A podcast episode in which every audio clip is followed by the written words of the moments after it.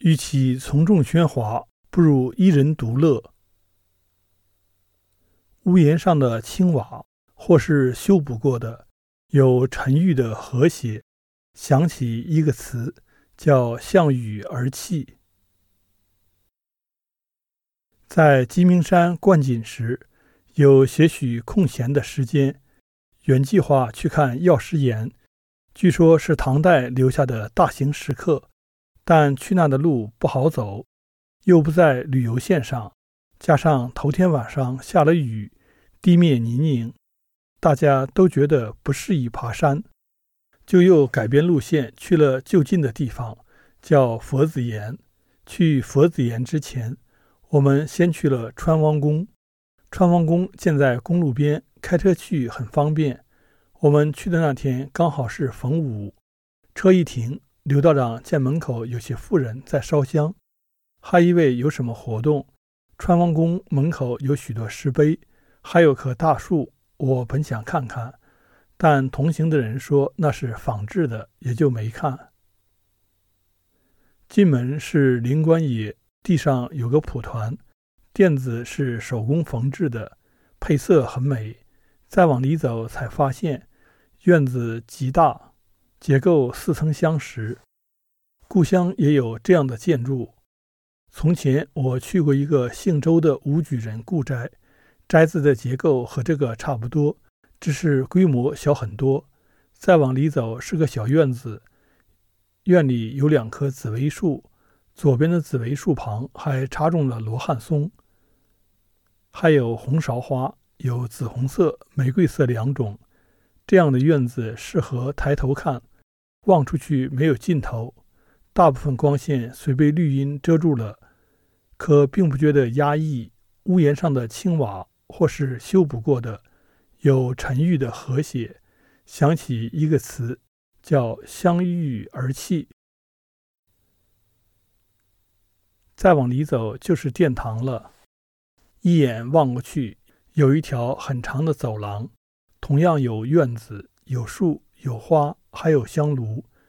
因为并非旅游点，香炉中香火稀少，是绿色的香，土香就是这样的颜色。听鹤鸣山的刘道长介绍，里面住的都是老师傅，难怪一路上也没见到年轻的道长。后来接待我们的道长一谦一坤都上了年纪。走廊上还有个老妇人，大约是常住的居士。川王宫的特色之一是有活水，过了第二个小院就有亭台水榭了，水里金鱼甚多。另外，亭子建在水上。建得很高，上面有格子窗。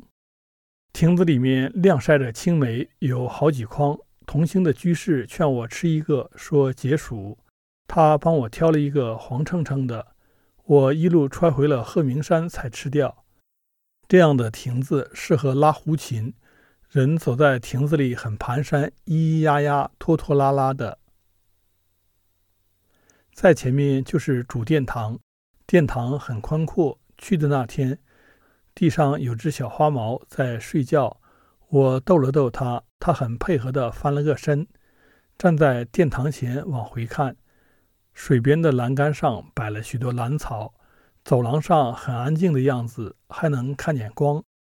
那里的光线偏白，依稀可辨出空气中的尘埃，有腐朽湿润的气味。这场景很熟悉。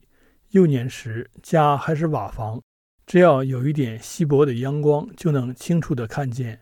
光强烈的时候，落在地上有个明亮的光圈。我很喜欢躺在床上看光线中的尘埃。主殿整个建筑有好几层，第一层我们走到头，常住的道长领我们从楼梯上二楼，这也是格外开恩。游客是不让上去的，因为楼梯都是木质结构，怕被损坏。那楼梯又高又窄，我们走得很慢，很小心。到了二楼，四周都是空的，什么都没有。有些地方经久失修，常有雨漏下来，久而久之，木板都生霉了。空间很窄小，人不能完全直着身子走路。再往上走，梯子的扶手从双边变成了单边，楼道也越来越窄小。楼道中都有窗户，窗户并没有太多雕花，几乎都是小格子的。人踮着脚尖，刚好能从缝隙中看到外面的风景。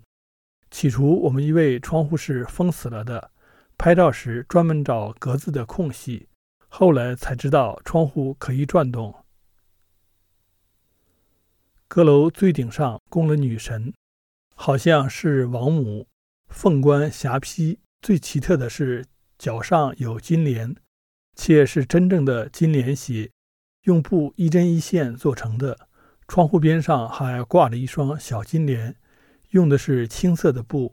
四周还有壁画，由于光线昏暗，看不太清楚。身边的道长似乎在讨论壁画的内容，我却只注意窗外的山水，什么也没听进去。神像顶上的横梁上刻了字，刘道长先辨认出了“黄土巩固”，我们就猜测还有“地道狭昌”，因为早课念的经文里有“黄土巩固山河壮，地道狭昌日月明”的句子。后来顺着看过去，果不其然。右手边上有口钟，钟上系着红布袋子。屋子里有两边是开了窗的，从靠后的那扇窗望出去，可以看到湖水和青山。风迎面吹进来，我靠着窗站了好一会儿，才随众人下楼。下楼的时候，楼梯嘎吱嘎吱的响，空气中满是蝙蝠的气味儿。这样阴暗潮湿的地方，蝙蝠是很喜欢的。加上人又少，建筑没有得到很好的治理，楼上就成了他们的天堂。从上往下看，能看见厅子里亮的梅子，水里的金鱼。有一个楼道里供了一个名叫张元堂的老师傅的绣像，是十字绣，但神态绣得很逼真。那绣像对着窗户。窗户外是密密麻麻的青瓦，且刚好在一个漏斗处。漏斗是以前的排水系统，整个建筑有四个大漏斗，房屋在漏斗处从四周往中间倾斜，以便于排水。下面配套修建了一个大水缸，下雨的时候，雨水就会落在里面。我听常住的老师傅说，雨水太大时，水槽里的水还是会溅出来。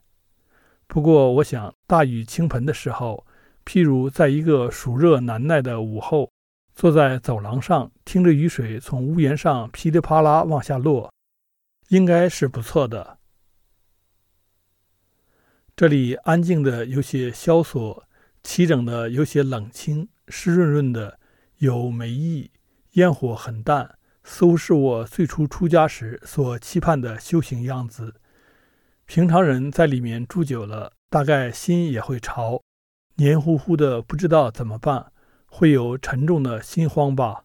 但于道人而言，住在里面恰到好处的遗忘，偶有人来叩门，连奉茶也可以慵懒。